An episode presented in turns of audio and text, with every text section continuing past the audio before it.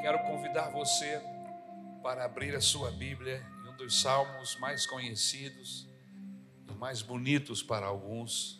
É o salmo de número 23. Salmo de número 23. O tema da mensagem é Como viver sem medo do amanhã. Amém? Como viver sem medo do amanhã. Salmo de número 23.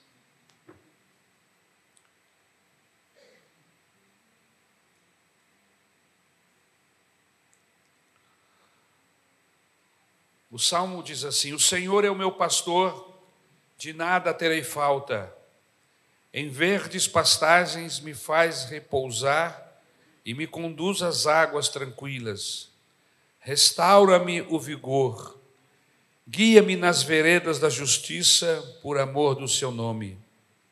Mesmo quando eu andar por um vale de trevas e morte, não temerei perigo algum, pois tu estás comigo a tua vara e o teu cajado me protegem.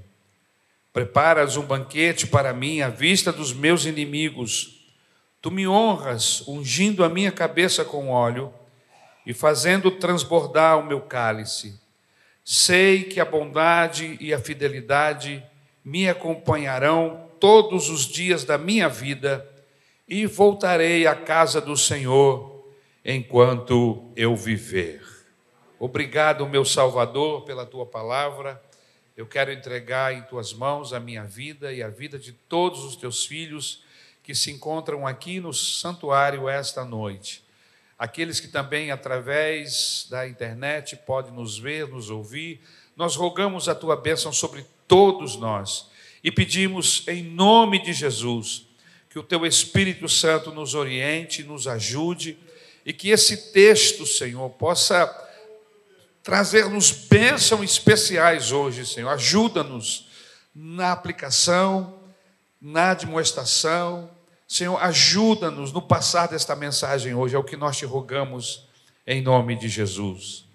Amém e amém. Como viver sem medo do amanhã? Eu estava lendo um, um fato que ocorreu na Segunda Guerra Mundial, onde os exércitos aliados recolheram milhares de crianças desabrigadas e as levaram para um alojamento especial. Ali, essas crianças foram alimentadas e foram tratadas. Entretanto, elas estavam com uma dificuldade muito grande, que era a uma insônia à noite. Elas simplesmente não conseguiam dormir bem, o que é improvável no caso de crianças, pois elas dormem muito bem à noite, raro, salvo alguma coisa estranha esteja, esteja acontecendo. Elas pareciam inquietas, temerosas acerca do futuro, do amanhã, e isto lhes consumia o sono. Por fim, um psicólogo descobriu a razão, o problema e também trouxe a solução. Tratava-se de uma insegurança no coraçãozinho daquelas crianças. Então, eles decidiram que, quando as crianças fossem dormir, elas receberiam uma fatia de pão para segurarem. Interessante, né? Elas seguraram uma fatia de pão. A fatia de pão não é para que elas comessem, mas para que elas segurassem a fatia de pão no, para que elas entendessem que no dia seguinte haveria pão, haveria comida, que elas poderiam ficar tranquilas, porque o dia seguinte a comida estava garantida. E isso ajudou psicologicamente aquelas crianças de forma que elas, com pão na mão, dormiam tranquilas, sem nenhuma dificuldade. As pesquisas, meus irmãos, mostram que o nosso maior problema é a preocupação com amanhã. Quem aqui está preocupado com o dia de amanhã? Eu não quero que você levante a sua mão, mas aí no seu coração você pode estar com uma dificuldade.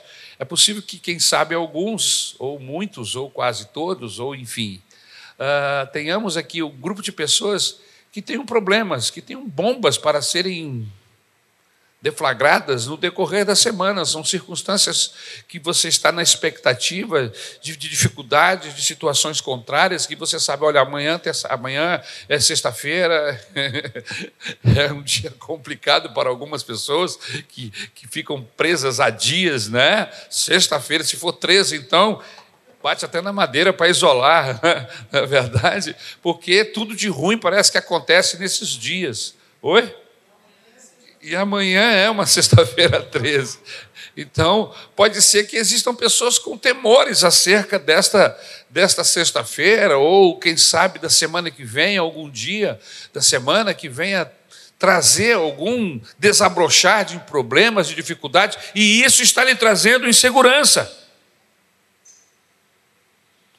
Será que vou passar no vestibular? Pode ser uma pergunta. Será que vou conseguir passar? Deste mês estou com dívidas. Será que eu consigo pagar minhas contas no final do mês? Será que vou encontrar alguém este ano que preencha o meu coração? Será que vou conseguir pagar o aluguel ou sair do aluguel? Adquirir uma casa própria? Será que vou conseguir livrar-me das dívidas? Será que vou ter sucesso no meu tratamento de saúde? Será que os meus, meus filhos vão se dar bem na vida? Será que eu vou conseguir reunir condições para pagar o meu plano de saúde? Será que eu terei condição de suprir as necessidades da minha família esse mês? Será que eu sobreviverei no ano de 2023? Será que esse vai ser o último ano? São, são tantos serás são tantas perguntas que às vezes nos vêm e isso nos traz insegurança. E o Salmo de número 23 é um desses textos mais lidos de toda a Bíblia Sagrada. Se for fazer uma pesquisa, quem sabe seja o mais amado. É o primeiro salmo que as crianças geralmente decoram. É o texto mais lido à beira do leito de um enfermo, ou o predileto dos cultos fúnebres.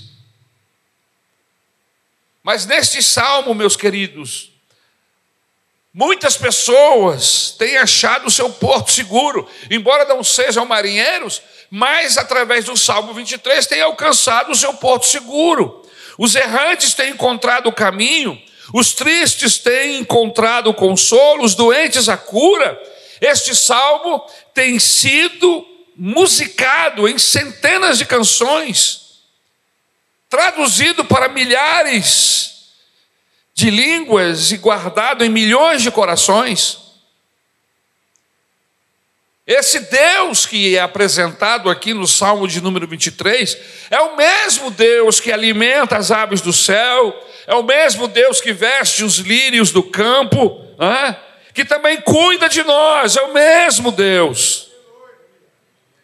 Ele é o nosso provedor. Como diz o salmista, Ele é o nosso pastor. Em João, no capítulo de número 10, versículo 11, Jesus se apresenta como o bom pastor. Ele chama a si mesmo de bom pastor. E mais do que isso, ele diz que ele dá a sua vida pela vida das ovelhas. Na carta aos Hebreus, o autor diz que ele é o grande pastor das ovelhas e que ele as guia e vive por elas.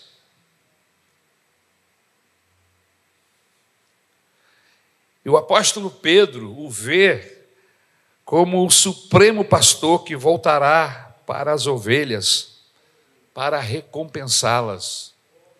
Então a Bíblia Sagrada está repleta de textos que nos apresenta o Senhor, nosso Deus, o Senhor Jesus, como nosso pastor.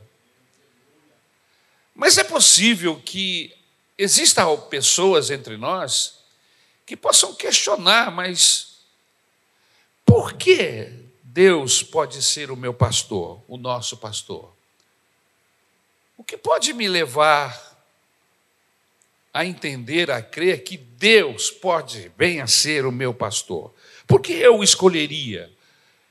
Eu gostaria de mostrar aqui esta noite algumas credenciais, as credenciais de Deus, para que você saiba que ele, ele tem toda a condição, a capacidade de ser o seu pastor, ser o nosso pastor, sem nenhuma dificuldade, porque ele tem credenciais para isso. Veja bem, Deus pode ser o nosso pastor, porque ele é o Deus que é soberano. É o que nós entendemos aí quando lemos o Salmo de número 23. O Senhor é o meu pastor, nada me faltará. Deus nos falou o seu nome. Podemos saber como ele se chama. E isso é muito importante, irmãos, nós sabermos como o nosso Deus se chama. Davi escolheu esse nome para Deus. O Senhor é o meu pastor. Ele poderia ter chamado de El Shaddai, o Todo-Poderoso, El Elion, o Deus Altíssimo, Elolam, o Deus Eterno. Ele poderia ter dado vários outros nomes, títulos ao Deus do céu, mas Davi escolheu Iavé, o Senhor. O Senhor, Iavé é o meu pastor. Por que Yahvé, meus irmãos? Porque Yahvé é o nome de Deus. Você pode me chamar de pastor, você pode me chamar de reverendo, você pode me chamar de pregador. Essas são algumas descrições exatas, mas não são os meus nomes. Você pode me chamar de pai, você pode chamar uma pessoa de mamãe, pode chamar um outro de doutor, pode chamar um outro ainda de comerciante, você pode dizer fulano é um estudante, vai por aí. Mas isso não identifica essa pessoa. Mas quando você chama Ari, eu olho, mesmo que você não esteja falando comigo, porque é possível que haja outros Aris dentro do próprio recinto. E já aconteceu de ter um outro Ari dentro do recinto e o meu nome foi chamado e eu me, me disse aqui, aqui, e não, e não era eu, era uma outra pessoa. Por quê? Porque essa palavra, essa pessoa, esse nome está ligado diretamente à minha pessoa. E quando alguém chama, fala este nome, vai chamar a minha atenção. Davi chama o Senhor de Iavé. Ele tem outros nomes, vários outros nomes, mas esse, o Davi lhe colocou de uma forma especial é o meu pastor. Yahvé, o Senhor é o meu pastor. Aleluia. Louvado seja o nome do Senhor. Eu pronuncio, e se você quer chamar Deus pelo nome dele, então diga Yahvé. A primeira vez que Deus revelou o seu nome foi para Moisés. Porque Moisés disse: Olha, quando eu for ao Egito e me perguntarem em nome de quem, quem foi que te enviou para vir é, é, é, é, levar o povo do Egito para outro lugar, quem eu vou anunciar? E o Senhor diga: Diga a eles que o eu sou o enviou. Mas antes dele dizer isso, ele disse: Eu sou o que sou. Diga a Faraó Diga ao meu povo que o eu sou o enviou. Louvado seja o nome do Senhor. Deus, Ele pode ser o nosso pastor, porque Ele não muda. Ele não sofre mudanças como eu. Eu, eu olho para algumas fotos e fico desesperado. Como que dez anos de diferença de uma foto para outra você vê claramente o tempo de juventude ficou para trás. Nós mudamos fisicamente. Nós mudamos, inclusive psicologicamente também. Nós estamos sempre em mudança, não só fisicamente, mas em todos os sentidos. Mas o interessante, irmãos, é que Deus não muda. Ele é o Deus imutável.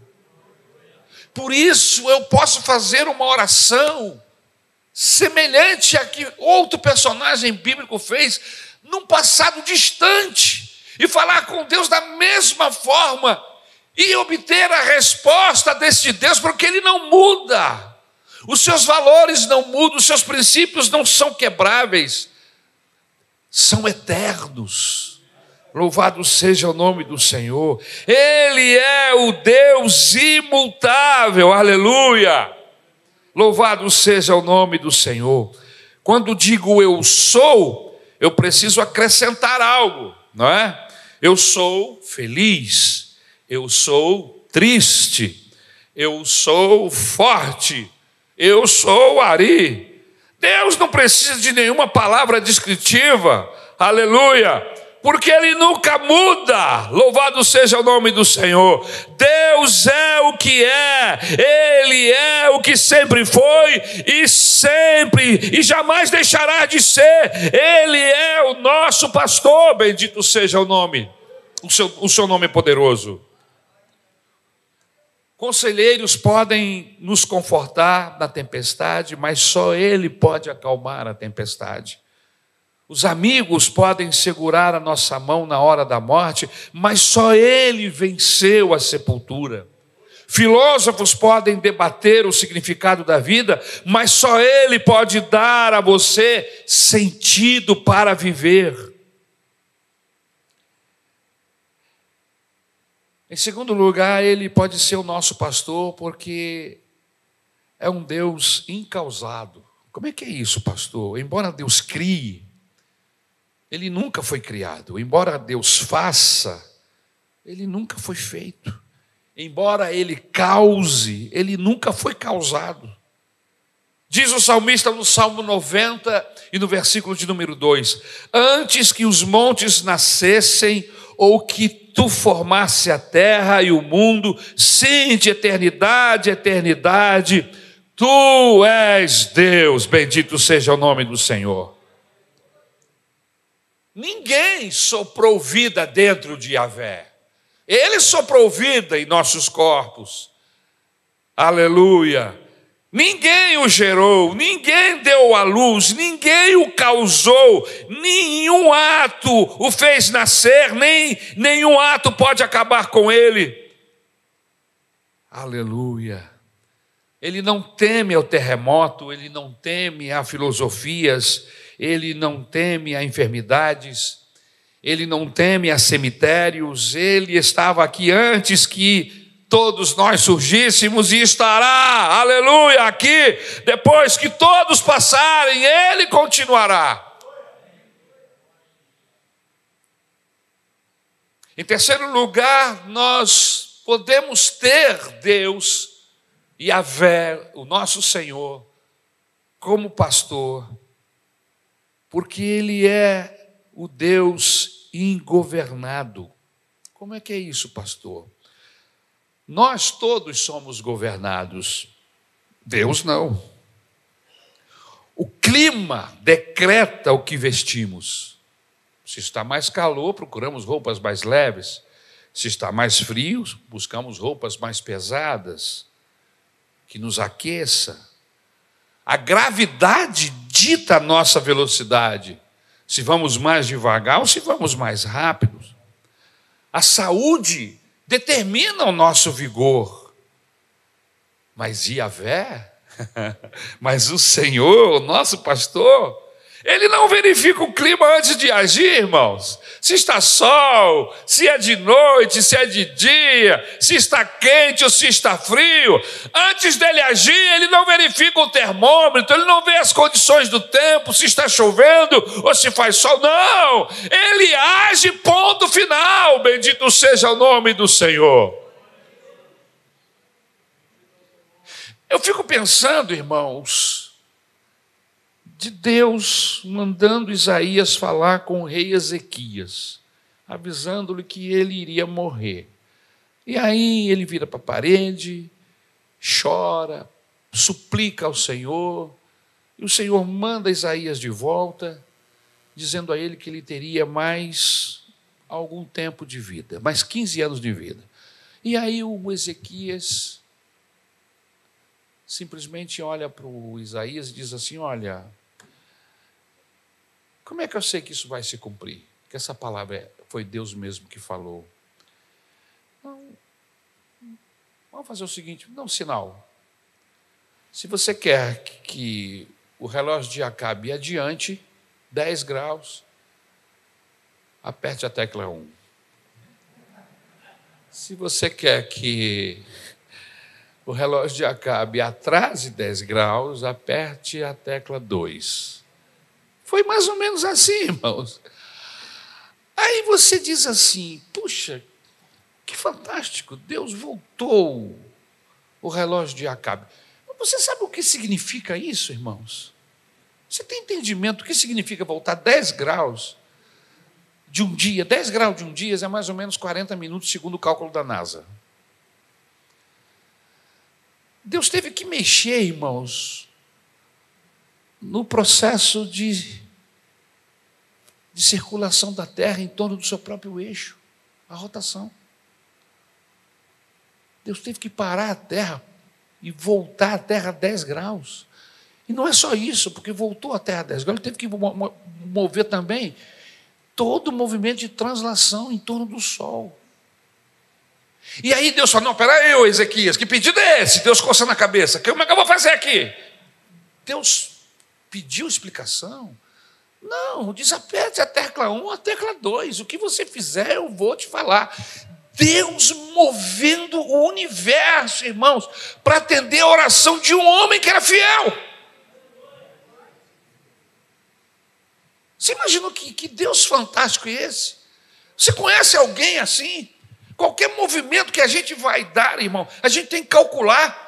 Calcula-se para lá, calcula-se para cá para ver se vai dar. Deus não tem esse negócio. Ele simplesmente ele intervém a hora que ele quer, seja no tempo, no espaço. Ele simplesmente mete a mão poderosa dele e pronto. E depois ele arruma, por quê? Porque ele é Deus. Agora, veja bem, irmãos, segundo os estudiosos, o movimento de rotação da Terra é o que gera a gravidade. É o que faz com que todas as coisas fiquem no chão. Se a terra parar, tudo se desprega, irmão. Você vai sair flutuando. Entendeu? As cadeiras vão flutuar, os carros vão flutuar, se solta tudo. É isso mesmo, professor? Por aí, não é verdade? E como é que ele faz com que isso não apenas pare, mas retroage a 10 graus? E ninguém percebeu. Ninguém percebeu. Que poder é esse que tem o seu pastor? Porque o salmista falou que ele é o meu pastor, mas eu não estou aqui falando do pastor do salmista Davi. Eu sei quem é o meu pastor. Esse Deus, esse pastor, ele é pessoal. E ele quer ser tratado assim, de forma pessoal. É o meu pastor, que me conhece, que eu o conheço. Eu sei do seu poder, aleluia. Nada o governa, mas ele governa todas as coisas. Porque foi ele que criou todas as coisas. Não é? Ele não é afetado por problemas de saúde, ele não tem corpo, ele é espírito. O Evangelho de João, no capítulo 4, versículo 24, diz que ele está presente em todo lugar ao mesmo tempo, está aqui e na última galáxia do universo ao mesmo tempo, diz o salmista. E que salmo, pastor? No Salmo 139, versículo 7 e 8 e 8: Para onde mirei do teu espírito? Para onde fugirei da tua face? Se subir ao céu, tu aí estás. Se descer ao mais profundo abismo, eis que ali estás também. Ou seja, Ele é o único que pode estar em todos os lugares ao mesmo tempo. Por quê? Porque é Deus, e esse Deus é o nosso pastor. Aleluia. Em quarto lugar, Deus pode ser o nosso pastor porque Ele é o Deus pessoal. O Senhor é meu. Ele não é o Deus distante dos filósofos. Ele não é o Deus fraco e caprichoso dos místicos. Ele não é o Deus vingativo da mitologia. Não. Ele é o Deus pessoal, presente é um Deus que se fez carne, que se tornou um de nós, que nos amou, que se manifestou, que nos buscou, que nos conquistou, que nos remiu, que entrou em nossa vida e reina em nosso coração. Ele não é o Deus da experiência dos outros, ele é o meu Deus, da minha experiência. É por isso que cada cristão, cada membro do corpo de Cristo precisa ter uma experiência com o Iavé pessoal. Eu me lembro que até os 12, 13 anos de idade, eu vivia muito das experiências dos meus pais até os 13, 14 anos, sempre que eu ia contar alguma coisa, um testemunho, eu ia falar, eu contava de coisas que aconteceram na minha casa, mas na verdade não eram as minhas experiências, eram experiências dos meus pais. Mas um dia eu comecei a orar, Senhor, eu quero ter experiências contigo, eu quero ter vivência contigo, eu quero contar os meus testemunhos, eu quero falar das coisas maravilhosas que tu tens feito na minha vida. Eu vou falar daquilo que tu fizeste na vida dos meus pais, dos meus irmãos, da minha família, mas eu quero, eu preciso de uma experiência pessoal. E talvez seja isso que falte para muitos membros de nossa igreja Maranata, é essa ter essa experiência com Deus de você perguntar quem é o Senhor para você, quem é Deus para você, e você vai poder dizer: Ele é o meu pastor, Ele é o meu refúgio, minha fortaleza, o meu socorro bem presente na hora da angústia. Aleluia! Quem é o Senhor para você? Aleluia! Louvado seja o nome de Jesus. Aleluia.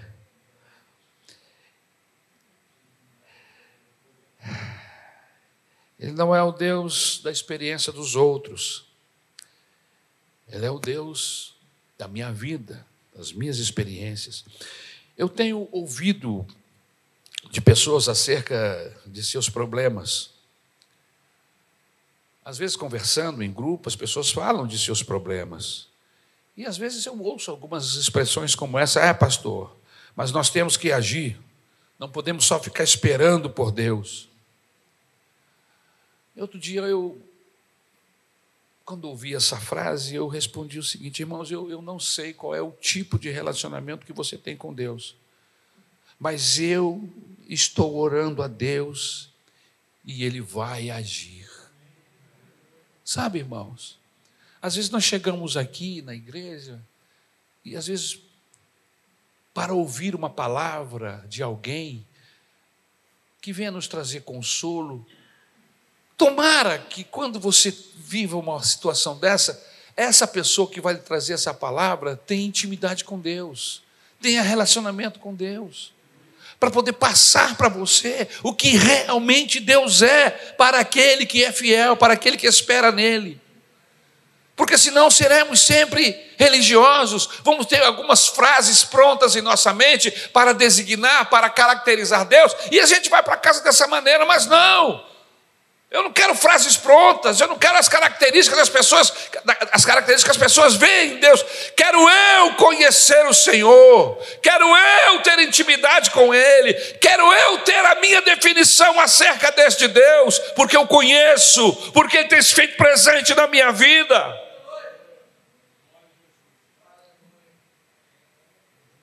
Aleluia.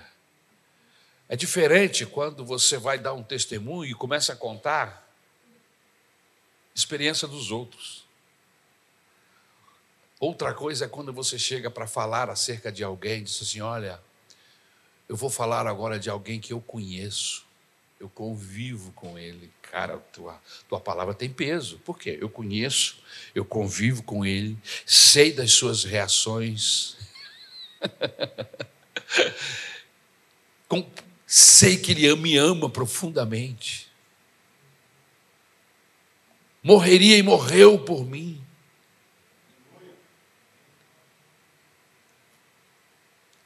Então veja que o seu testemunho passa a ser um testemunho de peso quando você conhece o Deus que você serve. Este salmo nos desafia a ter esse tipo de, de testemunho, um testemunho pessoal de quem é Deus para mim. Eu me lembrei de um louvor antigo que diz assim: Ele é tudo para mim. Ele é tudo para mim. Ele é o tesouro que eu tenho guardado em meu peito, Ele é tudo para mim. Ele é o tesouro que eu tenho guardado em meu peito, Ele é tudo para mim. Transformou minhas trevas em luz.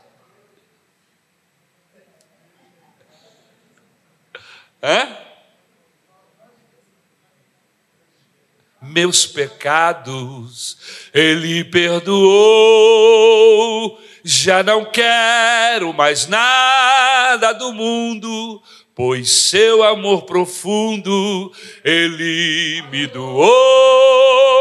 Já não quero mais nada do mundo, pois seu amor profundo ele me doou. Cristo é tudo para mim. Ele é tudo para mim. Ele é o tesouro que eu tenho guardado em meu peito, ele é tudo para mim. Ele é o tesouro que eu tenho guardado em meu peito, ele é tudo para mim. Aleluia! Aleluia. Por que precisamos de um pastor? Porque nós, ovelhas, somos frágeis. No primeiro ponto, eu mostrei as credenciais desse pastor.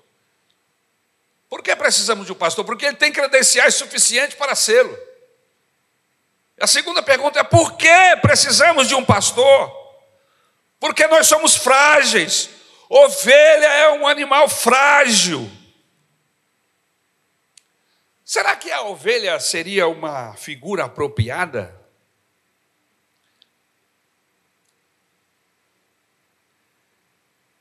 Davi poderia ter pensado numa figura mais apropriada. Como, por exemplo, o Senhor é o meu comandante, o Senhor é o meu chefe, é? e eu sou o seu soldado. O Senhor é o meu comandante, eu sou o seu comandado. O Senhor é a minha inspiração e eu sou o seu cantor. Poderia ser, não? O Senhor é o meu rei e eu sou o seu embaixador. Mas Davi procura uma outra figura, a ovelha. Em Isaías, no capítulo 53, versículo 6, nos dá uma ideia da fragilidade e da nossa condição antes desse pastor se apresentar a nós. O texto diz no versículo 6 de Isaías 53 que todos nós andávamos desgarrados como ovelhas, cada um se desviava pelo seu próprio caminho, sem rumo, sem direção. Então a ovelha é a melhor figura para entendermos quem somos. Primeiro, porque a ovelha é um animal menos capaz de cuidar de si própria. As ovelhas são simplesmente ingênuas e tolas. São facilmente enganadas. As ovelhas são indefesas, em segundo lugar, elas não possuem presas. Você já viu alguma ovelha com presa, com, hã? com dentes caninos? Inclusive, esse é um detalhe muito interessante quando eu estou lidando com ovelhas na igreja: é que se elas me morderem, eu começo logo a ficar preocupado se não é ovelha. Porque ovelha não morde. Você já ouviu dizer que ovelha mordeu alguém, irmão? Você precisa rever esses seus posicionamentos. ovelha não morde. Não tem presas. Elas não podem mordê-lo nem correr mais do que você. Outra coisa, a ovelha é suja. Você já viu alguma ovelha limpinha? Você dá um banho nela, daqui a pouco ela está suja, ela é suja. Um gato pode limpar-se, um cachorro também. Né? Vemos os pássaros tomando banho nos, nos lagos, nos rios. Né? Vemos ursos no rio tomando banho. Mas você já ouviu ovelha tomando banho em algum lugar, irmão? A lã pesa quando está encharcada. Ela não consegue nem levantar. E é sujo, já viu na internet o, o tosqueador tosqueando a ovelha? Não parece nenhuma com a lã branquinha, todas com a lã imunda. Cheia de carrapicho. E o tosqueador tem que limpar e depois começar a tosqueá-la. As ovelhas são sujas. Né? Elas se sujam e ficam assim mesmo, não se incomodam com a sujeira. Em quarto lugar, as ovelhas são míopes.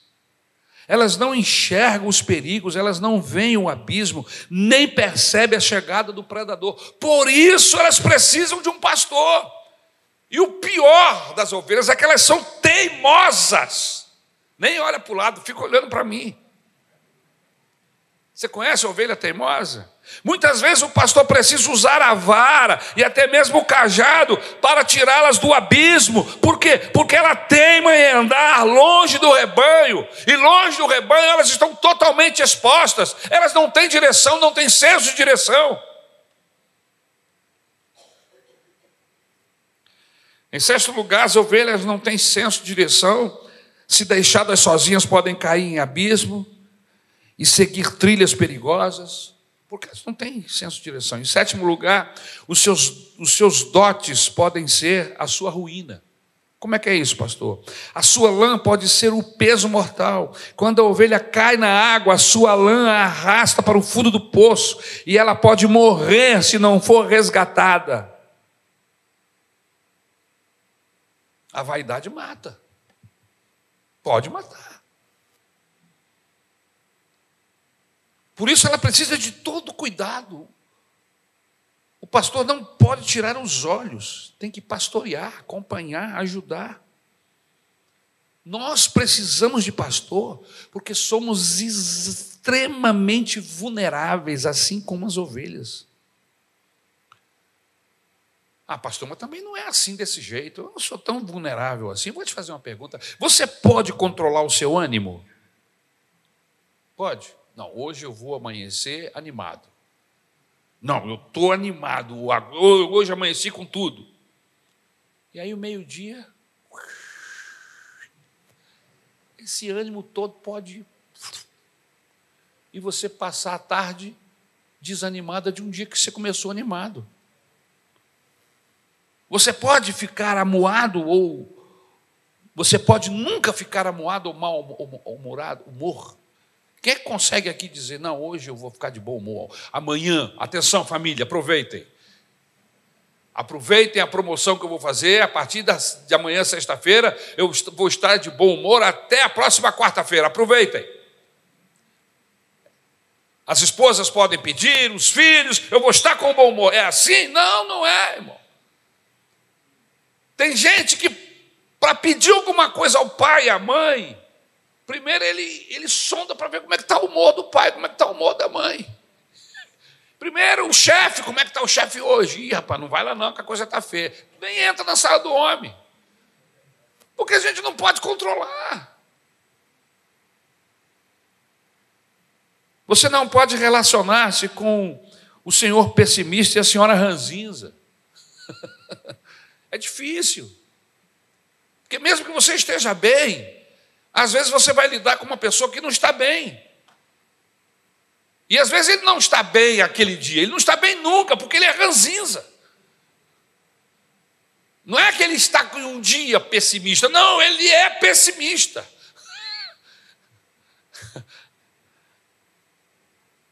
Você está sempre otimista? Você está sempre aprumado? Ou será que a nossa vida, infelizmente, é cheia de altos e baixos? Você vive em paz todos os dias? Até gostaria. Mas a gente permite que às vezes coisas tão simples nos roube a paz. besteira, às vezes uma pergunta que nos é feita, uma pergunta que você pode responder com calma, com tranquilidade, porque você não está com humor, porque você está nervoso, você já responde essa pergunta já atravessado, a outra pessoa não gostou da maneira como você respondeu e já te dá uma outra resposta de lá e daqui a pouco estão discutindo. E se você respondesse a primeira pergunta, era tão simples a pergunta que foi feita. Ia desviar tanto problema, tanta dificuldade. Você consegue conviver bem até com aqueles que falam mal de você? Hã? Você vive em paz com todos? Você convive bem até com aqueles que falam mal de você? Qual é a opinião que o seu ex-patrão tem a seu respeito? Hã? Se alguém for lá no teu trabalho antigo perguntar qual é a opinião do, do teu chefe a seu respeito, o que ele diria? O que o seu cônjuge teria a dizer sobre o seu temperamento e os seus hábitos? Ih, meu Deus do céu. Ah, o que a sua esposa, o seu marido falaria a respeito do seu temperamento? Difícil, pastor, difícil. Chega a trincar os dentes. Difícil. Eu não sei onde eu estava com a cabeça quando eu casei com esse homem. Mas agora não tem jeito. Ah, meu Deus, onde eu fui amarrar meu cabrito? Bem que eu devia ter desconfiado, eu devia ter olhado para a mãe dela e visto que ela ia ficar igual. Olha aí, tribulação pura. Como é que é isso? Você tem temores? Temores de, de quando for prestar o seu vestibular não passar? Você tem temores de perder o seu emprego? Você tem temores de ficar doente? Você tem temores de perder o seu casamento, de enfrentar a morte, descobrir que está com uma doença que, se não for tratada a tempo, você pode morrer? Você tem medo de ficar sozinho, ficar sozinha? Se você respondeu sim para essas perguntas, então você precisa de um pastor. Você tem carência com urgência de um pastor. E Deus, aqui nesse texto, está, está facinho, aleluia, está facinho, acesso facilitado por causa de Jesus Cristo, e você vai ter o, o melhor de todos os pastores, e a vé, o nosso Salvador e Senhor, aleluia.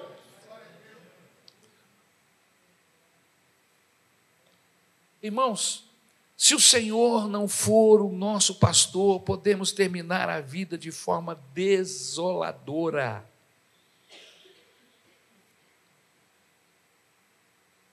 Será uma desgraça. Alguém tentou escrever um salmo, que seria também um salmo 23, para aqueles que não têm Jesus como seu pastor. Como seria um salmo, o salmo 23 para quem não tem Jesus? Vamos lá. Eu sou o meu próprio pastor. Estou sempre em necessidade. Eu cambaleio de shopping em shopping, de psiquiatra em psiquiatra, buscando alívio, mas nunca o encontro. Eu me arrasto pelo vale da sombra da morte e caio em pedaços. Eu temo qualquer coisa, desde pesticidas a fio elétrico. Estou começando a agir como a minha mãe. Vou às reuniões semanais do grupo e acho-me cercado de inimigos. Vou para casa e até o meu peixe dourado me faz carranca. Unjo a minha cabeça com uma dose extra de Tilenol. E o aquário do meu peixinho transborda. Certamente que a miséria e o infortúnio me seguirão e eu viverei em autodesconfiança pelo resto da minha vida solitária. É mais ou menos isso que vive uma pessoa que não tem Deus como seu pastor. Mas Davi podia dizer: Yahvé é o meu pastor. Aleluia, aleluia. Por quê? Que Deus seria o melhor pastor? Pelas credenciais que já foram colocadas aqui. Por que eu preciso de um pastor? Porque assim como as ovelhas, eu sou carente, necessitado, pequeno, frágil. Em terceiro lugar, porque podemos estar satisfeitos com o nosso pastor.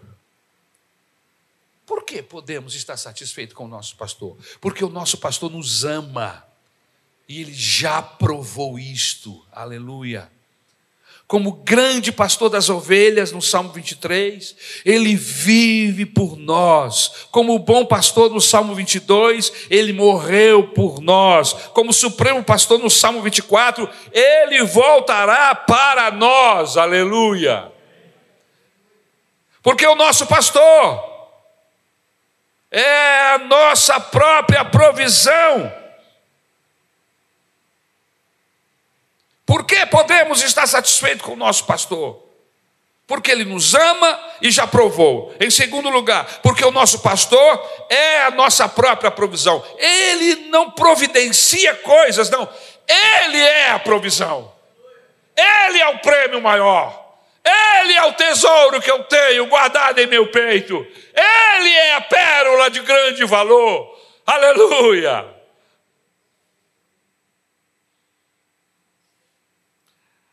A nossa maior necessidade, irmãos, não é de ter coisas. A nossa maior necessidade é do próprio Deus. Por isso ele se apresenta para nós, assim como se apresentou para Davi, como a sua provisão. Jesus é o Yahvé Roy, meu pastor pessoal. Jesus é o Yahvé Jiré, o pastor que provê minhas necessidades. Jesus é o Yahvé Shalom, o pastor que me faz descansar nas jornadas árduas da vida. Aleluia. Jesus é o Yahvé Rafá, o pastor que nos sara das nossas doenças. Jesus é o Yahvé Tessekenu, o pastor que nos justifica e nos perdoa por amor dele mesmo. Jesus é o Yahvé Chamar, o pastor que caminha conosco no vale da morte. Jesus é o Yahvé Nissi, o pastor que nos dá a vitória diante dos inimigos. Então veja que Jesus é o pastor que eu e você precisamos.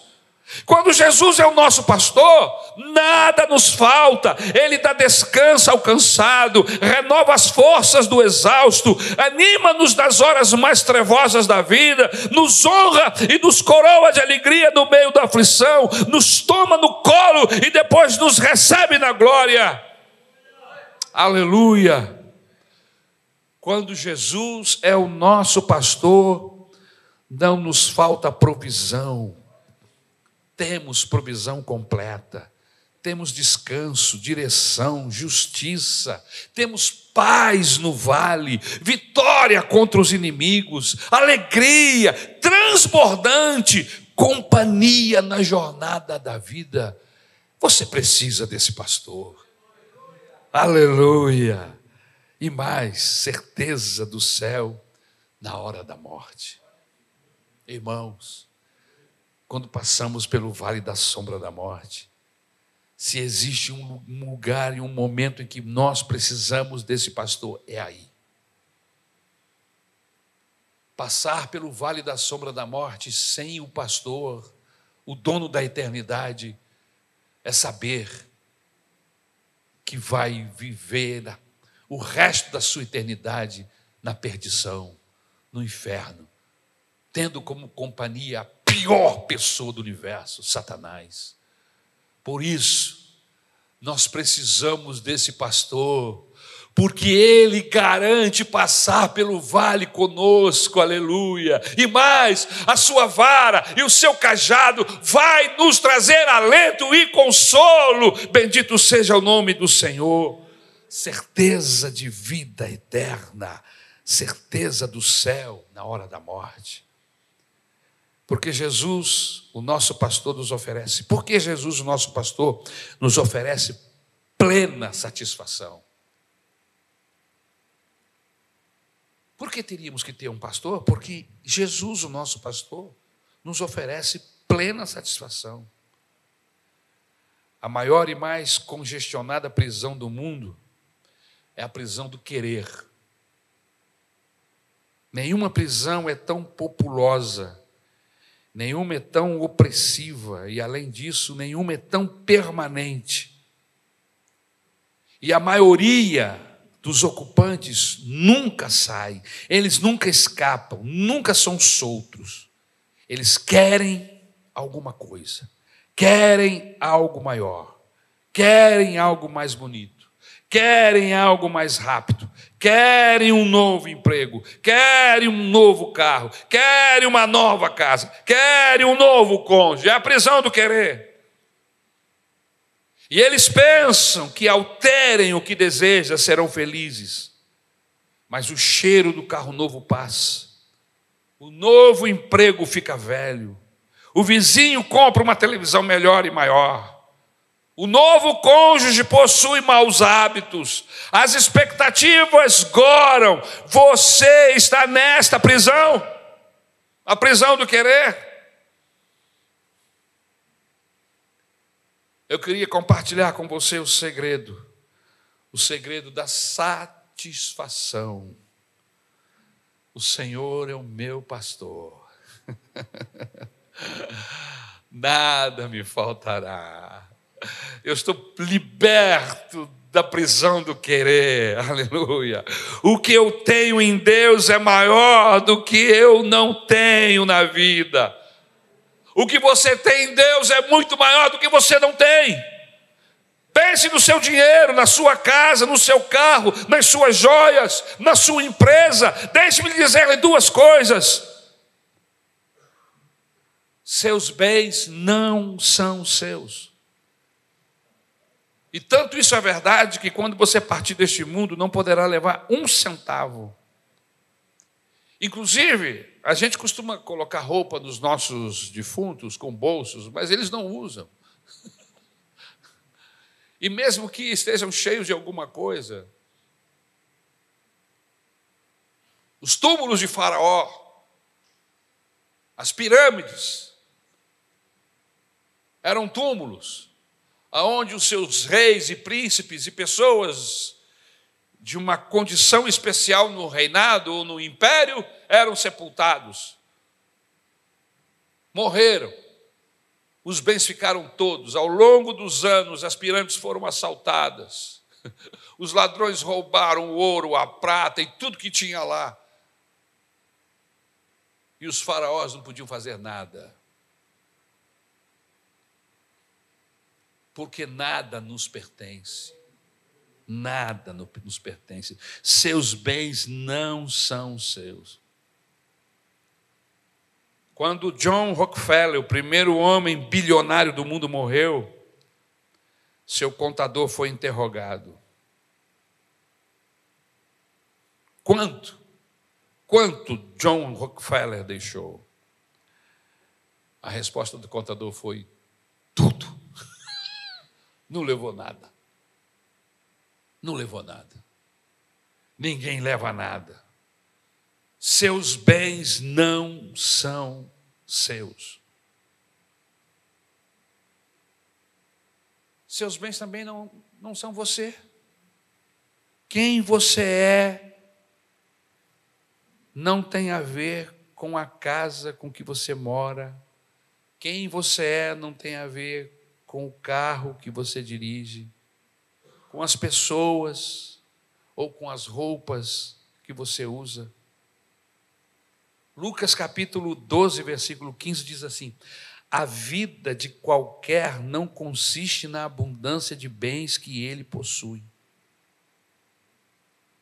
A nossa vida não consiste na abundância daquilo que possuímos. Eu li que Gandhi foi convidado a visitar o presidente da Índia. E ele foi só de tanga. e aí não permitiram que ele entrasse no palácio presidencial.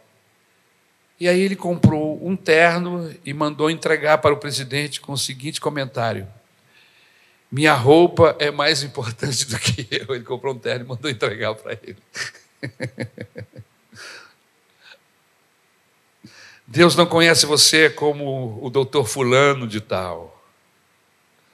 Deus não nos conhece como o professor, ou como o senhor aquilo, ou o senhor aquilo, ou com aquela mulher que tem uma casa grande, ou com o menino que ganhou uma bicicleta nova. Deus conhece o nosso coração.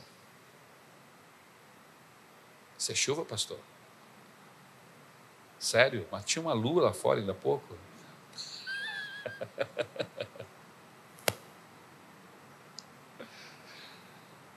Preste atenção, o seu contentamento depende do que você tem. Então você se sentirá bem quando tiver muito e mal quando não tiver. O segredo é o que Paulo diz: aprendi a viver contente em toda e qualquer situação. Então não é o que possuímos, porque não possuímos. Jesus, quando fala desse assunto, ele diz assim: olha, se você quer guardar tesouro, não guarde aqui na terra. E os tesouros que você guardar, porque, procure saber quais são. E outra coisa, guarde-os no céu, porque lá não tem ladrão, lá não tem ferrugem. E outra coisa, quando você partir dessa para melhor, Os tesouros que você guardou lá, você vai encontrá-los lá. O tesouro que você guardou aqui ficarão todos para trás. Então, se o seu humor, se a sua vida consiste naquilo que você tem, naquilo que você possui, então você está em grandes dificuldades você jamais alcançará satisfação no seu coração. Você vai gastar a sua vida buscando, querendo, tentando ter e ter e ter e ter. Mas quando Jesus entra no nosso coração, ele, primeira coisa que ele faz, ele começa a mudar os nossos valores. Aquilo que a gente achava que valia muito, a gente descobre que não vale nada. Riquezas que você antes acumulava, agora você distribui. Você ajuda quem você quer e quem você pode, e a necessidade. Por quê? Porque você entendeu que o melhor da vida não é ter, o melhor da vida é ser, aleluia. Ser filho de Deus, aleluia. Ser, fazer parte da igreja de Cristo que será arrebatada. Bendito seja o nome do Senhor. Aleluia. Aleluia. Será que poderíamos cantar aquele louvor? Conta Conta quantas bênçãos você recebeu de Deus. Eu vou terminar. Certa vez um homem foi pedir um conselho a um pastor e ele achava-se no meio de um colapso financeiro. E quando ele encontrou-se com o pastor, a primeira coisa que ele disse foi: Pastor, eu perdi tudo. Lamentou-se. E aí o pastor olhou para ele e falou: Oh, eu estou triste por você ter perdido sua fé. Ele falou assim: Não, não, pastor, não foi isso que eu disse. Corrigiu o homem. Eu não perdi a minha fé. Bem, disse o pastor, então eu sinto muito por você ter perdido o seu caráter. Não, eu não disse isto, ainda tenho meu caráter. Então o pastor falou: Que pena que você perdeu a sua salvação. Não, pastor, eu não perdi a minha salvação. O pastor falou: Você tem a sua fé, você tem o seu caráter, você tem a sua, sua salvação. Parece-me que você não perdeu nenhuma das coisas que realmente importam. Porque o dia que você perdeu o seu caráter, aí então você perdeu algo realmente precioso. Hã? O dia que você perder a sua fé, então realmente você perdeu algo precioso demais. O dia que você perdeu a sua salvação, ou perder a sua salvação, você realmente perdeu tudo. Mas se você não perdeu sua fé, seu caráter e a sua salvação, meu filho, levante a sua cabeça, porque você não perdeu nada. Aleluia. Porque as coisas que você pensa ou diz ter perdido não têm o valor necessário, não realmente não vale muito. Porque o que vale na vida de um homem é o seu caráter, é a sua fé em Jesus, a sua salvação. O resto, meu irmão, se corre atrás, se busca, aleluia. Nós oramos e Deus abre a porta. Perdeu, acha de novo, aleluia. Não foi isso que aconteceu com, com Jó? Bendito seja o nome do Senhor, aleluia. Deixe-me dar alguns conselhos e vou terminar. O que eu ganharei com o contentamento? Que é uma mensagem extremamente bíblica. Contentamento. E o salmista tinha contentamento. O salmista, ele simplesmente olha para Deus e diz: Eu me satisfaço contigo. Como Paulo disse, a minha, a tua graça me basta. Eu estou contente em ter o Senhor, o resto é resto. O que eu ganharei com contentamento? Poderá ganhar o seu casamento,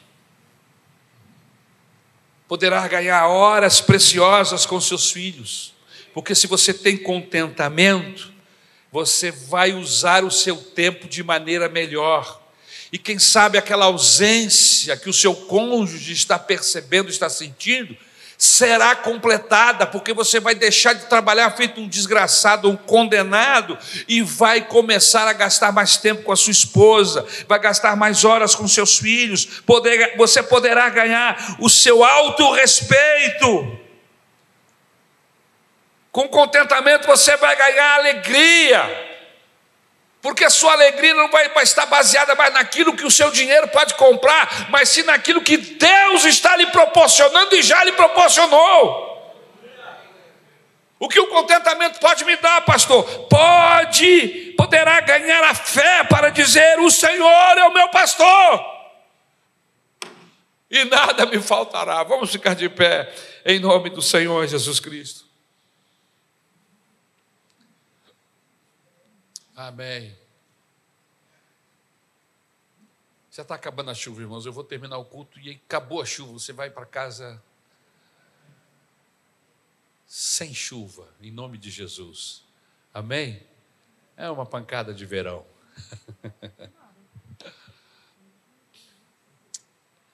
oh, meu Deus amado. Eu quero te agradecer pela tua palavra eu quero rogar a tua bênção sobre a minha e a, sua, e a sua vida. Quero rogar a tua bênção sobre a minha vida e a vida dos meus irmãos. Senhor, nos dá esse contentamento, nos dá esta alegria de poder dizer a Ti, Senhor, Tu és o meu pastor e eu estou satisfeito. Senhor, nos dá essa capacidade, esta condição de olharmos para Ti como manancial de tudo que precisamos, que não venhamos a desviar os nossos olhos para outras fontes, mas que possamos ter a Ti como a maior e a principal fonte para as nossas vidas, fonte de amor, fonte de carinho, fonte de tudo que necessitamos seja fisicamente e espiritualmente, Senhor, queremos que Tu seja a nossa fonte, porque sabemos que somente assim alcançaremos vitória sobre os nossos desejos, sobre a nossa carne. Somente assim alcançaremos, ó Deus, agradar a Ti, o Teu Espírito Santo. Ensina-nos, ó Deus, a, a caminhar por estes caminhos, ajuda-nos, ó Senhor. É o que eu te peço, em nome de Jesus.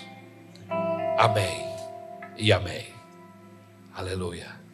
Há alguém aqui esta noite que ouviu essa mensagem e gostaria de receber Jesus como seu pastor pessoal. Alguém, pastor, eu quero, eu quero receber Jesus como meu pastor. Alguém que gostaria? Deus abençoe você, meu filho. Em nome de Jesus, eu posso orar por você. Vem aqui na frente. Aleluia. Louvado. Vem com ele, vem com ele. Aleluia.